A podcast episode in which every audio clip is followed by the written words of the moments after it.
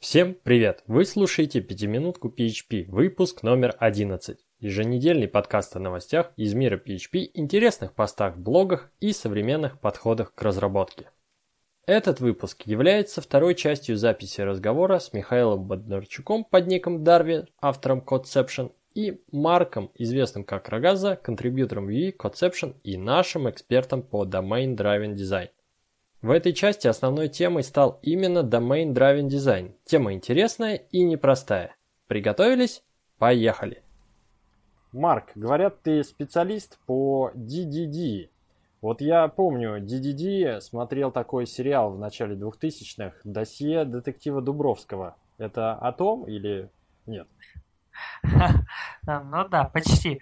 А, тоже такое досье, которое все время надо изучать. Но я бы не сказал, что я специалист прям такой. А, я бы сказал, что больше человек, который постоянно что-то из, изучает и да, заинтересовался я ДДД где-то, когда еще был а, в университете, это, наверное, года 4 или чуть больше назад. А, заинтересовался именно потому, что мне как-то не попадались э, легкие проекты, ну или я был очень сильно глупый. А, мне МВЦ там и э, другие принципы совсем базовые, это все наскучило уже давным-давно, а когда у тебя именно сложный проект, то бывает э, такая вещь под названием аналазис паралазис, то есть когда разработчик больше думает о том, как сделать какую-то вещь, куда ее положить, чем, собственно, пишет код. Вот. И я начал замечать за собой, что слишком э, много трачу время именно на обдумывание, при этом не используя какие-то методики, которые бы мне могли подсказать, как сделать действительно сложный проект. Вот. И за этим я пошел именно в ДДД. Э, после, конечно, БДД поскольку немного так начитавшись про БД, но, к сожалению, несмотря на то, что есть книги по Behavior Driven Development, есть много статей, но все равно более-менее все как-то расплывчато. Нету именно четкой структуры. А за четкой структурой именно пошел в ДДД. А, переводится, кстати, очень много говорили про ДДД, но не сказали, как переводится. Переводится как Domain Driven Design. То есть э, Э, дизайн вашего приложения с точки зрения именно предметной области. Под, пред, под предметной областью подразумевается именно предметная область э, бизнеса, для которого вы пишете э, свой, свое приложение, свой код. Э, чем хорош э? Он хорош именно тем, что позволяет э, действительно написать код, который отражает требования бизнеса чтобы, как говорится, не получилось так, что мы что-то месяц писали-писали, а оказалось, что это совсем не то, что требовал бизнес. И время ушло, деньги ушли, а проект остался на том же месте, на котором и был месяц назад. А в целом, я бы не сказал, что DDD сложен. На данный момент я даже больше, больше скажу, где-то около уже полутора лет или даже ну да, где-то так. Э, начался такой активный спрос в PHP-сообществе на э, Domain Driven Design. Конечно, он всегда был, там были такие э, старые мамонты, которые всегда были за ДДД, за правильные подходы, но наверное, Давер тоже заметил, в Laravel вот где-то чуть больше года назад, особенно на Ларакастах, небольшая реклама, мне не платили, честно. Вот. На Ларакастах тоже начали появляться видео и статьи про Domain Driven Design. А, на Хабре появлялись, в E-сообществе тоже проскакивали такие мысли. Поэтому сейчас, а, как следствие этого, в принципе, а, многие могут вспомнить эволюцию, если можно так сказать, паттерна МВЦ в Action Domain Responder, который появился там сколько, год назад, там, я, я видел эти а, первые наброски на гитхабе, не помню уже, правда, кто создавал, но кто-то с большим количеством там фолловеров, известный контрибьютер. А, вот. Но, в принципе, именно это, можно сказать, и является как одним из доказательств того, э, что возрос интерес а, именно к Domain Driven Design в сообществе PHP. Если совсем кратко так рассказать именно про DDD и чем он отличается. Что, что такое domain model, да? Если кто-то читал э, книжки всеми уважаемого и Фаулера, которого все помнят, то у нас буквально есть э, пара лишь альтернатив для организации э, именно логики нашего приложения. Это либо мы совсем делаем все просто под названием Transaction Script. Это когда небольшие участки кода организуются в определенные такие процедуры, скрипты, соответственно, которые по очереди там выполняются и оборачиваются именно в транзакции. То есть там выполнился скрипт, окей, все хорошо, не выполнился, все откатывается. Ну, поэтому, собственно, название Transaction Script. Они могут, конечно, а, быть составными, там разделяться на процедуры и прочее, но в целом это с усложнением логики именно приложения приводит к тому, что появляется много дублирования, появляется а, необходимость э, в еще большем э, разнесении всего этого, ну и плюс сложную логику все-таки сложно как-то в небольшие кусочки кода в транзакции такие уместить. А, вот. Другой, другая альтернатива помимо Transaction Script это Table а, модуль. Многие, э, наверное, вспомнят Active Record. Это один из ярых примеров. То есть, когда у нас есть какая-либо сущность, и ей соответствует, собственно, таблица некоторая. Active Record по такому способу, в принципе, и работает. Это подход э, получше, конечно, чем Transaction Script, но тоже не позволяет полностью именно а, смоделировать предметную область, потому что а, предметная область а, обычно в самом своем плохом, если можно так сказать, для программиста варианте, она может представлять очень сложную логику, которая в, в простом понимании там как некая одна сущность, одна таблица никогда не, не замапится. Вы не сможете ее так сделать. А domain model это третья альтернатива, а, если кто опять же читал а, паттерны корпоративных приложений книга Фаулера, они помнят, что domain model это некоторая а, сеть объектов, которые именно связаны между собой с точки зрения э, логики, то есть с точки зрения домена. В определении domain model ничего не говорится про persistence, то есть как объекты сохраняются, откуда они берутся, а именно ключевое слово, что э, они структурированы и связаны между собой логически. Это, в принципе, является одним из э, таких key, э, ключевых аспектов именно domain model persistence ignorance. То есть мы игнорируем то, э, откуда объекты берутся, куда они сохраняются, э, под, под, откуда берутся, имеется в виду, откуда мы уже получаем готовые объекты, которые были когда сохранены. Вот. Э, и если строить именно приложение из по domain model, то зачастую удается очень хорошо решать именно сложные какие-то э, требования заказчиков и бизнеса. Так для каких проектов стоит все-таки? Для сложных бизнес-проектов со сложной бизнес-логикой использовать ну, DDD? Да, я сейчас скажу. Смотрите, э, для простых, конечно, для аутсорс проектов э, он навряд ли нужен DDD, если это у вас действительно простой какой-то там проект, который умещается в МВС. Это будет overkill по времени, по деньгам. И в целом, поскольку другая команда, которая, если это аутсорс, будет делать за вами проект, ей нужно будет, опять же, э, что-то новое изучать, и как-то это совсем во времени не, не тянет, чтобы изучать DDD, чтобы поддерживать э, какой-то аутсорс-проект простенький.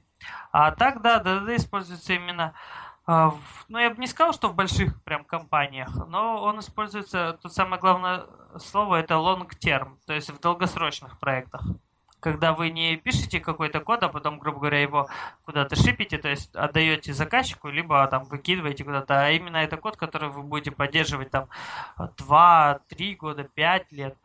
Это именно в, зачастую, да, такой код просто пишется в крупных уже или более-менее состоятельных компаниях которые, я бы не сказал, что прям стартаперы, ну, стартапы разные бывают.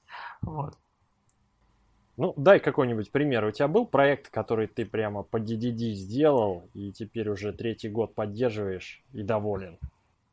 Ну, прям третий год нет, но вот сейчас компания, в которую я перешел, а, используется DDD, то есть сначала это был, опять же, стартап, который был написан на ужас Магентов, Потом э, пришла, пришло понимание после того, как э, люди поняли, что да, это стартап там выживет, э, надо дальше развиваться. А пришло понимание, что нужно как-то структурировать сложную э, логику приложения. И поэтому был вы, выбран именно подход Domain Driving Design. Этот подход, кстати, нам тоже сейчас у нас э, в компании идет переход именно к SOA архитектуре. Domain Driven Design очень легко позволяет перейти к SOA архитектуре, если использовать э, правильно Domain Driven Design Strategic Part. э, стоит упомянуть, что весь domain driven design делится на две части. Это strategic э, и tactical.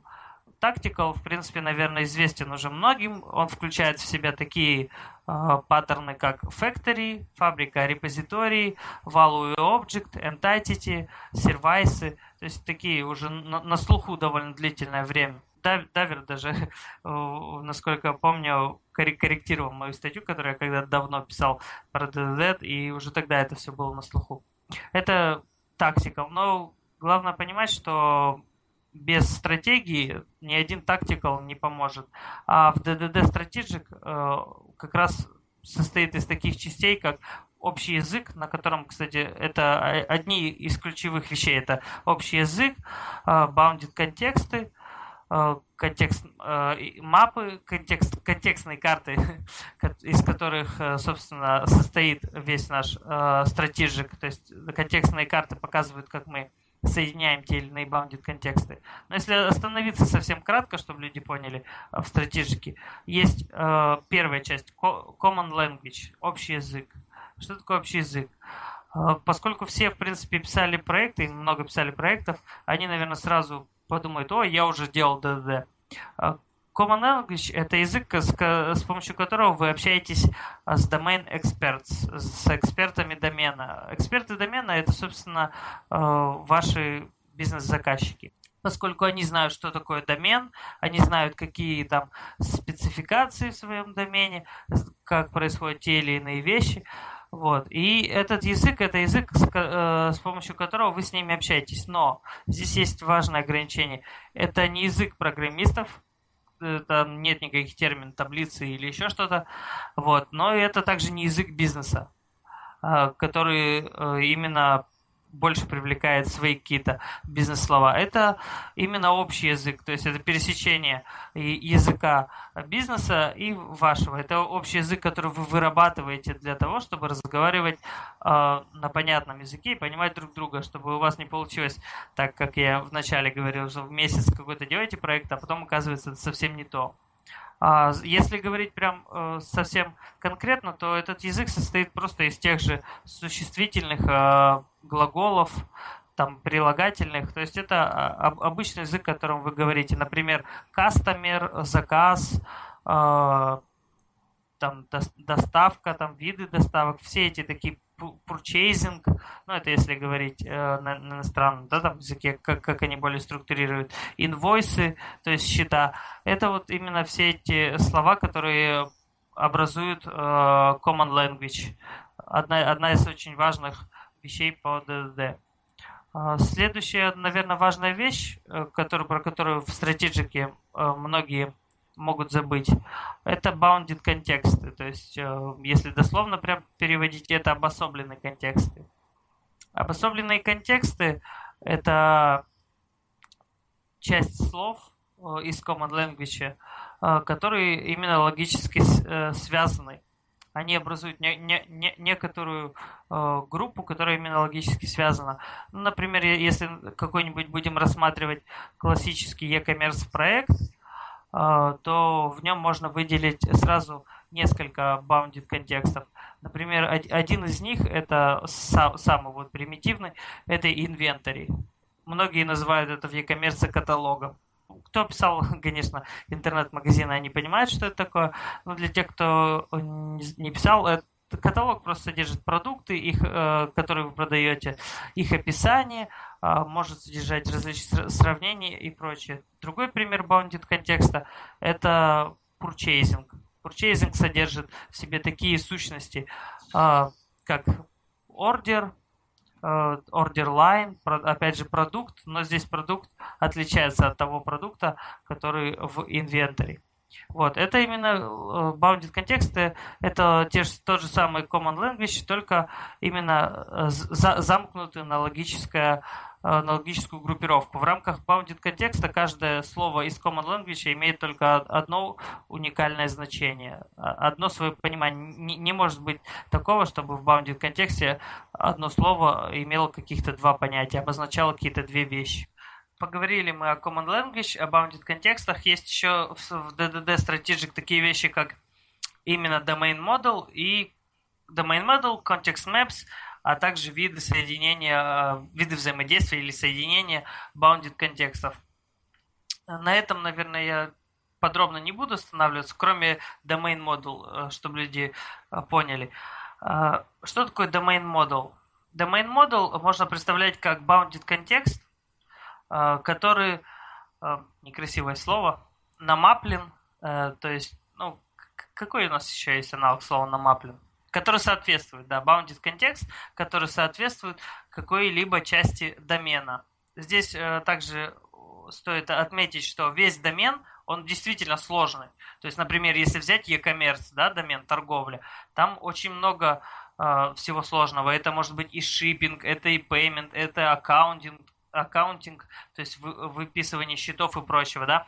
Э, это тот же purchasing, э, то, как делают люди заказы, это различная аналитика, э, это, опять же, тот же инвентарь или каталог, да, очень много всего. И стоит отметить, весь этот сложный домен, он является partial, то есть он делится, разделим. И поэтому в DDD принято разделять весь домен на core domain часть и на subдомены. Э, core domain – это часть, без которой, э, та часть домена, без которой э, ваше приложение, собственно, как и поскольку ваше приложение отражает требования бизнеса, да, оно не может существовать. Грубо говоря, это то, на чем основан бизнес. Например, если это какая-то онлайн-торговля, то понятно, что там core доменом будет, будет purchasing. То есть это именно то, как пользователь делает заказ, оформляет его в онлайне то есть все, что связано именно с оформлением э, заказа и с последующей возможной его оплатой. Ну, то есть purchasing.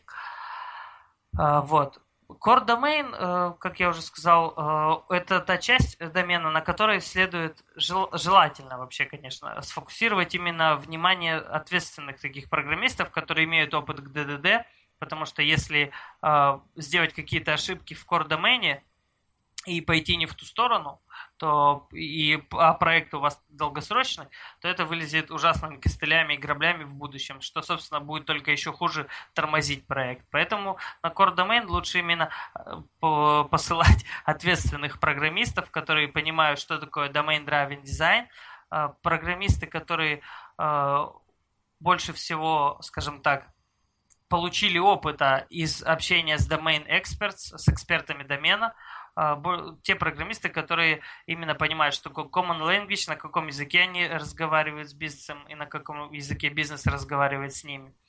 А менее опытных программистов можно а, а, отправить на subdomain. В свою очередь, subdomain, поддомены, да, делятся на два вида. Это generic и supporting subdomain.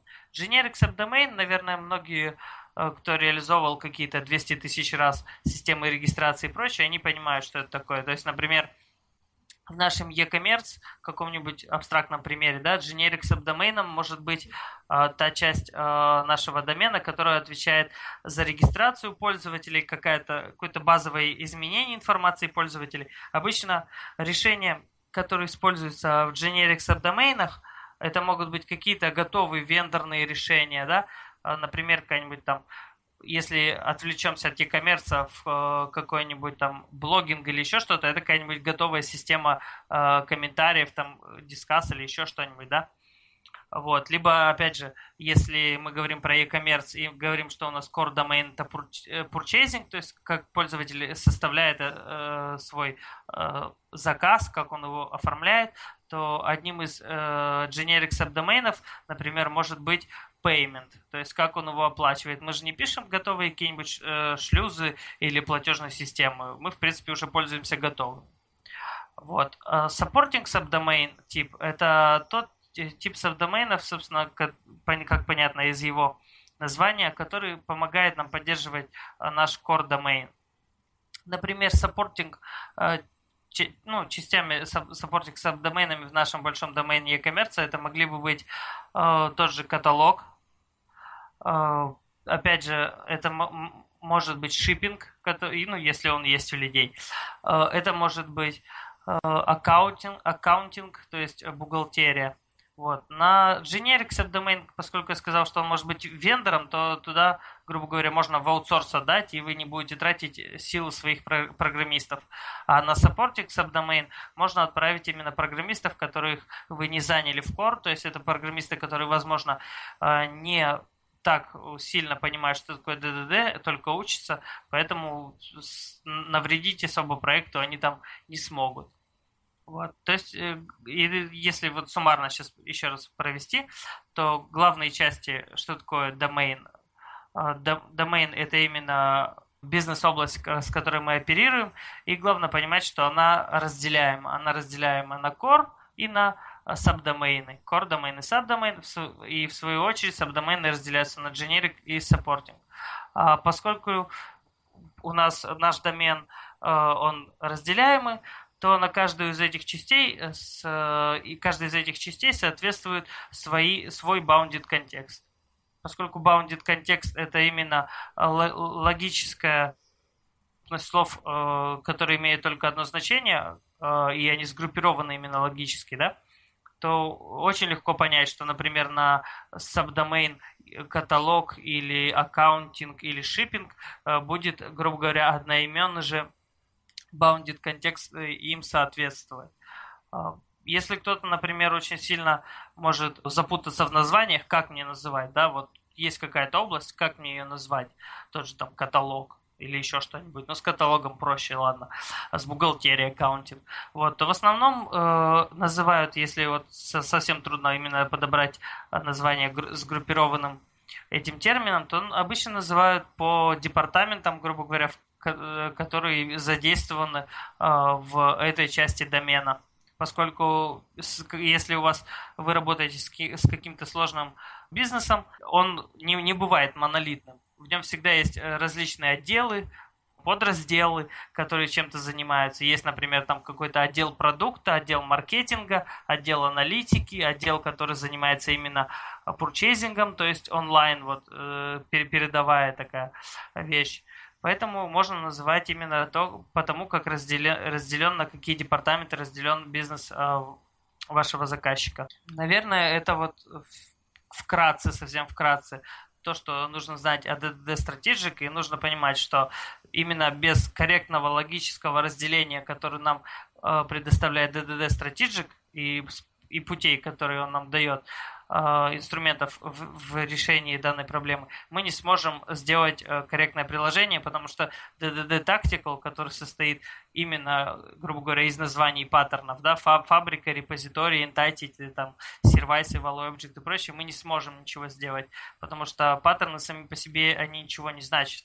Главное, это именно корректное логическое разделение. Скажи, а может быть DDD-приложение, э, написанное на нескольких языках, то есть ты же говоришь, там есть сабдомены, а значит они, получается, могут э, с core-доменом взаимодействовать не, не в рамках, допустим, одного веб-сервера. Да, да.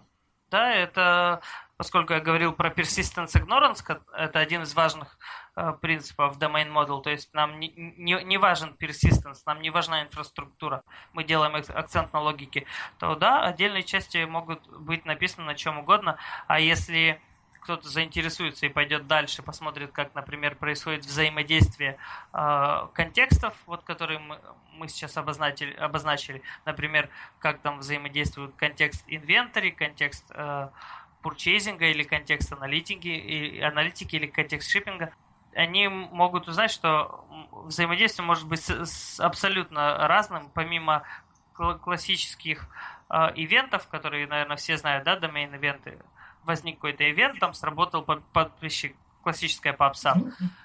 Вот, это именно взаимодействие, есть такие принципы, как ACL, Anti-Corruption Layer, Customer Supplier и другие, я подробно не буду останавливать, просто скажу, что это может быть как HTTP какой-то протокол, SOAP, REST, да, а, так и, возможно, какая-то там запись напрямую данных э, в базу, то есть нам, нам не важен persistence. Они могут взаимодействовать как угодно и могут быть написаны на различных языках. Например, у нас э, помимо PHP используется еще в, в некоторых местах уже C++ э, для ускорения. Э, ну, у нас такой стек. У нас есть еще Redis, поскольку нам важно быстрое действие Redis, там классика такая memcached, еще Гирман используется. Ну, инфраструктура отдельно, как грубо говоря, живет от логики. Логика ничего не знает об инфраструктуре. И именно э, с точки зрения, когда вы строите, используя DDD Strategic свое приложение логически, вам потом легко его разносить на SOA. То есть Service Oriented архитектуру делать. А, наверное, в принципе, все догадаются, как это сделать. Отдельный bounded контекст, как мы сказали, это логически замкнутая на себя единица, да, он легко очень преобразуется в, э, в одно из, из звеньев SOA архитектуры. Таким образом, у вас в принципе, не будет, наверное, проблем э, с, как, с архитектурой под названием микросервайсы, где, наоборот, ставится инфраструктура вперед. Вот. А именно корректно сделанное, логически разделенное приложение, оно легко э, масштабируется с точки зрения инфраструктуры тоже. Но если там уже есть какие-то готовые, возможно, решения на инфраструктурном уровне, которые вам не нужно использовать, не, нужно самим писать. Например, у нас используется там Twemproxy от Твиттера для Redis, чтобы делать э, шардинг. Ну, правда, там consistent э, hashing, это не совсем что шардинг, ну ладно. Вот. И у нас используются некоторые готовые решения, и именно э, корректное логическое разделение нам позволяет очень легко масштабировать нашу структуру. Мы можем и горизонтально расти, то есть поднимать несколько инстансов того или иного э, SOA сервайса э, который является, грубо говоря, bounded контекстом. Например, в вашем каком-то e-коммерции, да, если у вас очень много пользователей, навряд ли все пользователи э, прям вот ломанулись составлять заказ, да. Скорее всего, вам придется э, именно поднять несколько инстансов приложения каталог, инвентарь чтобы он успевал обслуживать, показывать данные и прочее. Поэтому логи... когда логические приложения построено корректно, разделено на корректные части, то в SOA-архитектуре его легко масштабировать. Я думаю, многие сейчас заинтересовались, но, как ты сказал, это только так вкратце, в двух словах. Поэтому да. порекомендуй нашим слушателям книги, может быть, ссылок каких-то накидаем в шоу-ноты. Да, я, в принципе, там оставил в комментариях к таску, какие э, есть книги, я, в принципе, даже их расположил в логическом порядке, в котором их будет удобнее читать, потому что многие, например, когда начинают читать книгу Эрика Эванса, это тот, кто, собственно, и сделал ДДД, э, ввел все эти понятия, э, все организовал, то многим как-то сходу ее прям сложно действительно читать.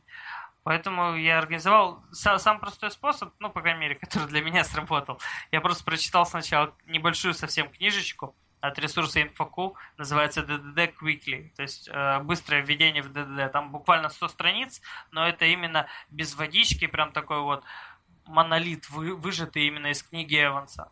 Э, если кто-то ее прям осилит, я ее там прочитал на духу за один-два дня, и кому-то нужно будет дальше, дальше и больше. Я, в принципе, составил там небольшой список книг. Книг, кстати, не так уж и много, если брать именно вот основательные, а не книги, там, которые пишут люди, не проработавшие прям очень много с ДДД. В целом они небольшие, а кроме книг это именно, да, опыт в ДДД проектах, а, в сложных проектах. Ну, вообще это именно, как говорится, если хотите найти ДДД проекты, идите в проекты, э, в которых не то чтобы сложно, а который интересный. Потому что в любом интересном проекте, если он прям не совсем инфраструктурный, там всегда будут сложности, там всегда будут э, вызовы вам как программисту, как сделать ту или иную вещь именно логически э, правильной, а не просто положить куда-то класс в отдельную папочку. А, вот скажи, ты говоришь постоянно им persistence, ignorance, persistence нам не важен, ты еще это бизнесу скажи, что им не важен persistence.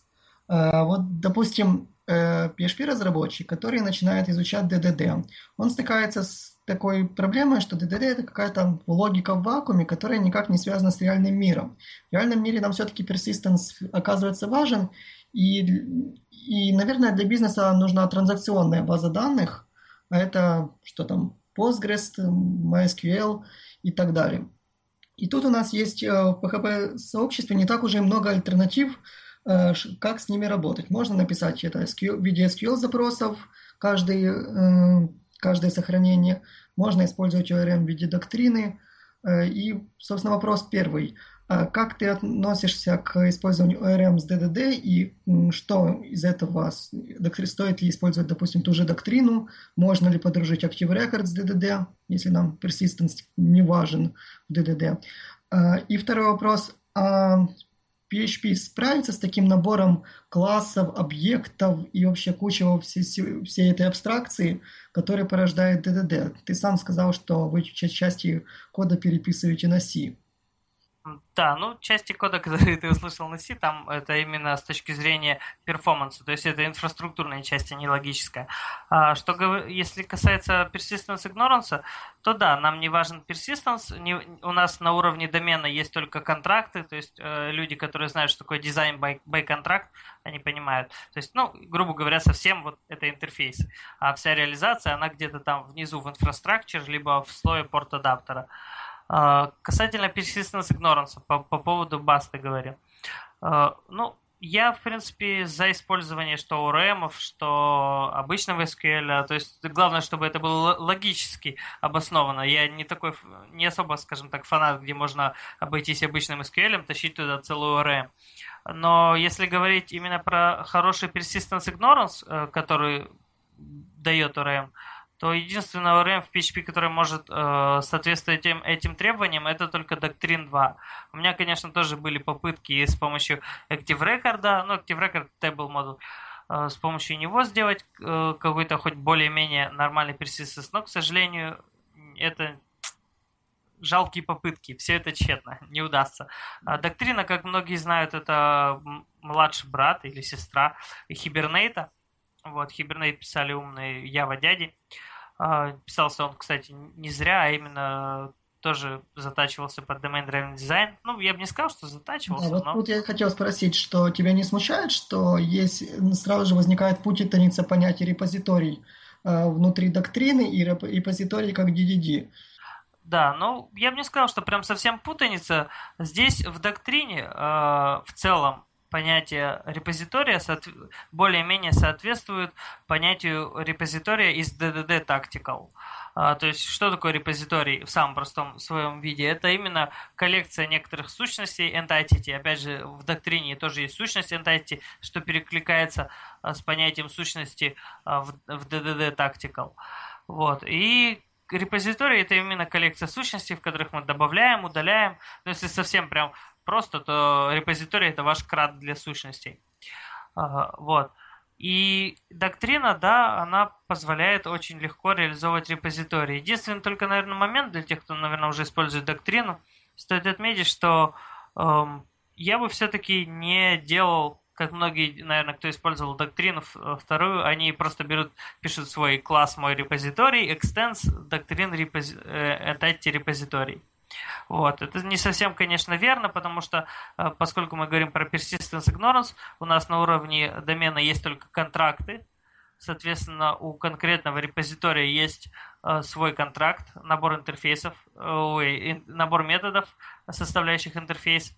Вот. И навряд ли в этот набор методов будут входить все те же, которые заведены. Поэтому э, как мы делаем у нас? У нас э, на уровне именно домена есть контракт на репозиторий, а конкретная его реализация уходит в порт-адаптер, э, persistence, doctrine, и там уже конкретная реализация не через extends, а именно э, через wrapping. То есть мы уже пере, передаем готовый э, инстанс репозитория, если что, проксируем к нему. Вот. Собственно, в, в этом заключается весь persistence ignorance. Мы просто, нам не важно, как, что и что сохраняется, мы в любой момент, поскольку у нас на уровне домена есть контракты, мы в любой момент щелчком пальцев можем поменять один э, репозиторий на другой. У нас, например, где-то используется э, доктрина, где-то используется Redis для сохранения. Доктрина сама работает через у нас разные, где-то MySQL, где-то PostgreSQL, такой небольшой зоопарк. Вот. Э, если касаться еще persistence ignorance и именно как связано с DD Tactical, стоит также отметить, почему все-таки я бы, скажем так, был э, за ORM. Это вторая, второй такой немаловажный аспект под названием impedance mismatch, то есть несоответствие типов. А, это именно несоответствие типов и вещей, которые вы можете использовать на уровне домена, и несоответствие типов и вещей, которые вам позволяет использовать база. Например, ну, сейчас я не знаю, насколько в MySQL это актуально, но вроде он не поддерживает наследование. PostgreSQL поддерживает наследование таблиц, MySQL нет. Соответственно, отсюда появляются различные решения в виде single table inheritance э, и прочие вещи. Это вот классический пример импеданс мисматча. Некоторые персистенсы, например, могут не позволять вам э, сохранить в там массив, возможно, какой-то, или удобно по нему выбирать, да. Э, могут быть проблемы с boolean э, типами, когда в персистенсе все-таки желательно это сохранить как обычный integer 0.1, чтобы потом не, не, вы, не вылазили различные костыли.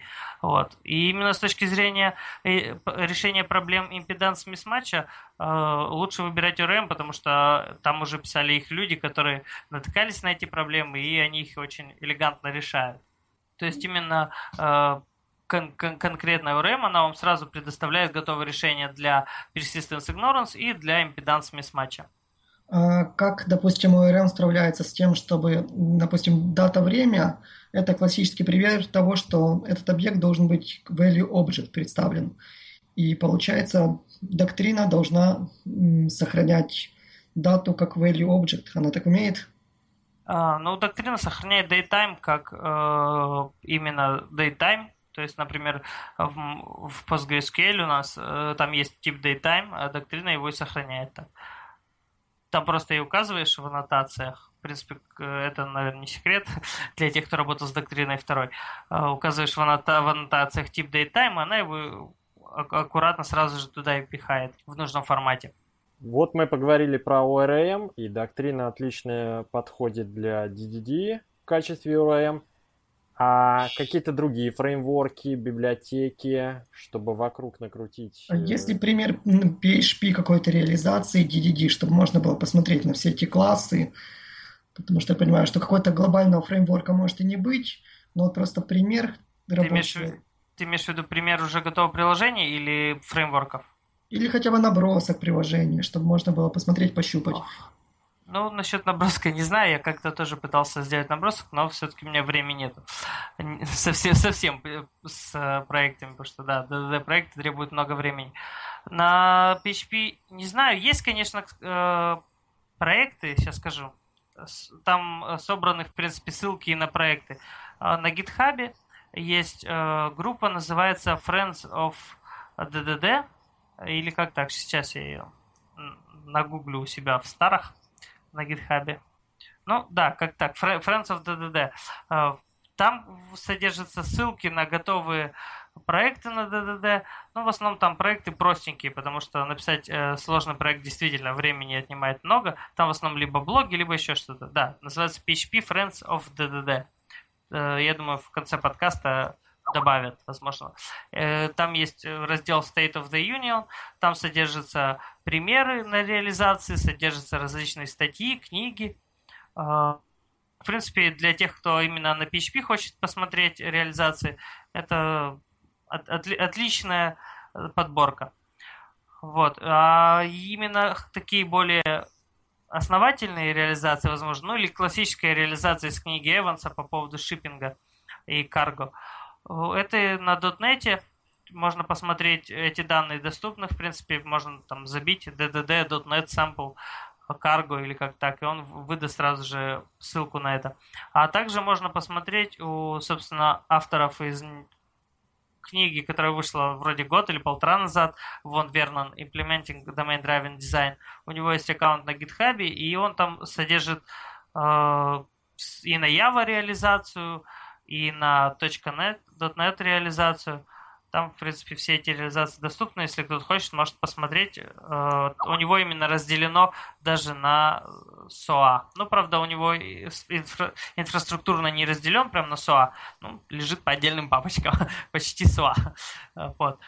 Это такие примеры, которые тоже можно посмотреть, поучиться. Там, э, что еще важно, я, поскольку разговаривал про DD, именно про persistence вот мы много говорили, но я не сказал именно, наверное, как организовывать. То есть для тех людей, которые используют MVC, да, или вот Action Domain Responder, а, который является таким результатом повышения а, интереса к DD. Один из основных таких способов организации структуры в Domain Driven Design на уровне tactical является hexagonal. А, и, наверное, все помнят логическую организацию на слои. Такая классическая пример это слои user interface сверху, да, потом идет application layer, идет domain и идет infrastructure. Наверное, сталкивались с таким. Сталкивался, да? Ну, ну да. Вот. Да, это четыре основных слоя, и все у нас идет сверху э, вниз, да, то есть э, нижний слой ничего не знает про верхний, который его будет использовать. Это вот классическая такая вещь, которая была предложена. Это только что MVC перевернул, нет? Почти, да. Ну, MVC, э, насколько я помню, он растет совсем вот из далеких времен, когда именно были приложения там годах 80-х, наверное. То есть он уже, я бы сказал, не актуален. вот. И, ну вот, значит, типа, было классическое... Правлю, он актуален, проблема в том, что его неправильно используют. Да. То есть его начали использовать в Rails и начали говорить, что это MVC, но на самом деле MVC более чем актуален, но именно в десктопных приложениях, где да, да, да. View это не вся страница, допустим, а какой-то конкретный компонентик, там, кнопочка. То есть этот подход сейчас, в принципе, в JavaScript разработке очень ну да, MVC, MV... Как там еще? MVP или MVVM еще есть, да, их и несколько, да, именно десктопная и фронтендерская там на JavaScript разработка. Вот, а касательно бэкэнда был изначально layered архитектура классическая, то есть user interface, а потом application layer, domain э, layer и внизу infrastructure. Потом появился hexagonal, то есть люди подумали, ну окей, у нас есть user интерфейс, да, сверху, и есть снизу infrastructure. Чем они отличаются? Ну, только тем, что с одной стороны есть пользователь, а с другой система, да. Если мы забудем про пользователей про систему, то мы поймем, что э, сверху и снизу по факту одинаковые слои. Вот. А, а, нам, нам не важно, кто будет инпутом или аутпутом. Это будет консоль или это будет пользователь из веб-браузера. И также, куда мы будем э, выводить данный файл или пользователь веб-браузер или еще куда-то в базу. Поэтому получилось так, что сделали hexagonal, по сути замкнули user interface и infrastructure. И теперь в hexagonal у нас есть domain, который в центре э, нашего hexagonal а вокруг него, опять же, остался тот же application layer. В э, окружении, э, то, что окружает application layer, это именно э, грани хексагонала. Те, кто подробнее хотят почитать о хексагонале, они, могут нагуглить эту информацию или ссылку оставлю в конце. Да, давай, оставляй ссылки, побольше ссылок. После прочтения этих ссылок и прослушивания этого подкаста, думаю, пищи для ума еще намного хватит. Марк, ну отлично ты нам рассказал про DDD. Спасибо большое. Думаю, всем будет очень интересно углубиться, почитать твои ссылки. Давайте перейдем к завершающей части. Какие-то ссылки, новости. Что вы хотите сказать нашим слушателям? Наверное, сказать я хочу только то, что если вы заинтересовались именно в ДД, то посмотрите ссылки внизу, почитайте книги. Э, действительно, если у вас сложный проект или если вы хотите развиваться и расти сами как программист, что немаловажно, они, они стоят на одном и том же уровне, то рано или поздно вы все равно придете к domain driving design, э, поскольку будете сталкиваться со сложными проектами. А касательно новостей с PHP, э, ну, в прошлом подкасте они были, на этой неделе я не помню, чтобы выходили какие-то такие интересные вещи. Про PHP Fix, к сожалению, я не попал на прошлый подкаст с Александром Макаровым. Я, в принципе, посмотрел, что там делают. Как-то мне не особо понравился последний стандарт, связанный с uh, Inversion of Control. Какой-то он совсем размывчатый, совсем капитанский стандарт. Ну, ладно, парни пытаются что-то стандартизировать, может быть, получится. Главное, чтобы не получилось, как на той картинке. Есть 14 стандартов, а потом уже есть 15 стандартов. Вот, и все люди пытаются что-то как-то стандартизировать. Когда выйдет PSR 15, мы все вспомним эту картинку еще много раз. Да, это да.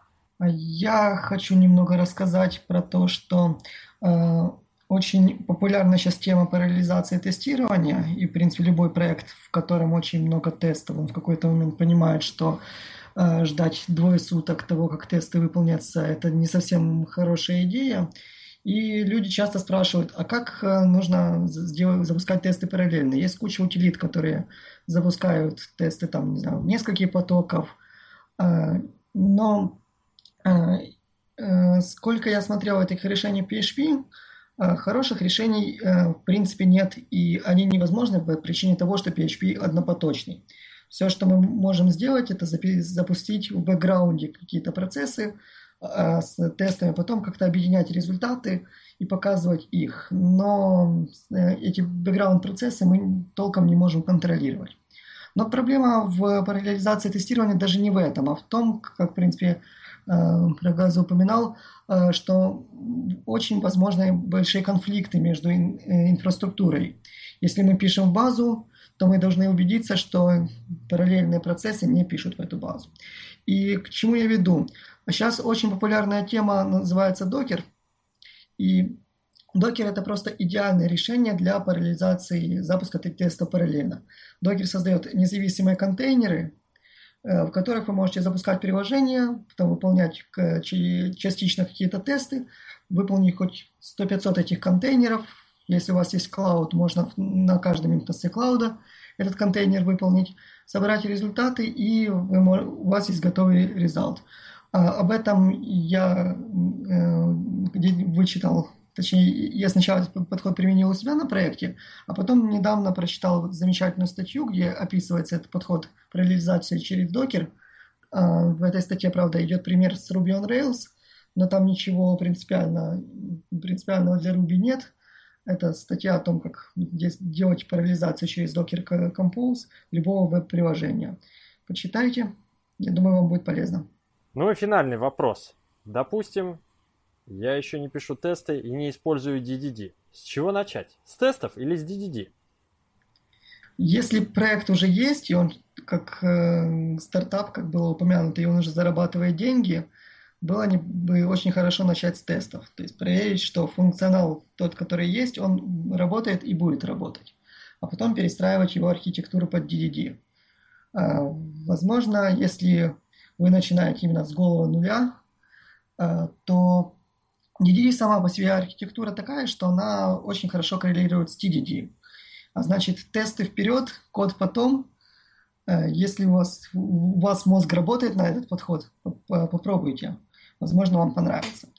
Возможно, вам понравится сначала выстроить красивую-красивую длинную архитектуру, проработать ее до мелочей, и тогда думать о том, как написать тесты. Подходов есть много, просто смотрите на том, как вам удобнее, что ли. Да, наверное, соглашусь, да, Вертон. В принципе, мы тоже давно много спорили. Тут, как говорится, кому как. Кто-то сразу идет э, в, именно в тесты, набросали тесты, набросали контракты, грубо говоря, и потом там как-то их реализовываем.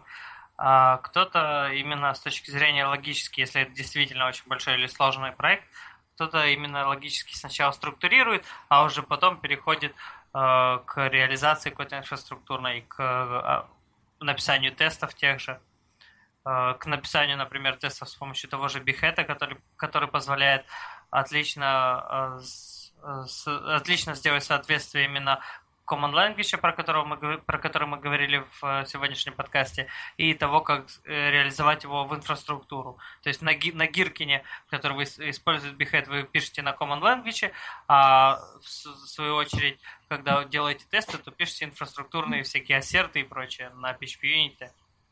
По-моему, отлично получилось. Ну что же, спасибо Полтора вам. часа. Да. Миша, Марк, спасибо. Ну а нашим слушателям напомню, если вы хотите кого-то услышать в гостях подкаста, пишите в комментарии, пишите ваши вопросы, интересные темы. Ну и, конечно, остаемся на связи. Подписывайтесь. И до новых встреч. Пока-пока. Всем пока.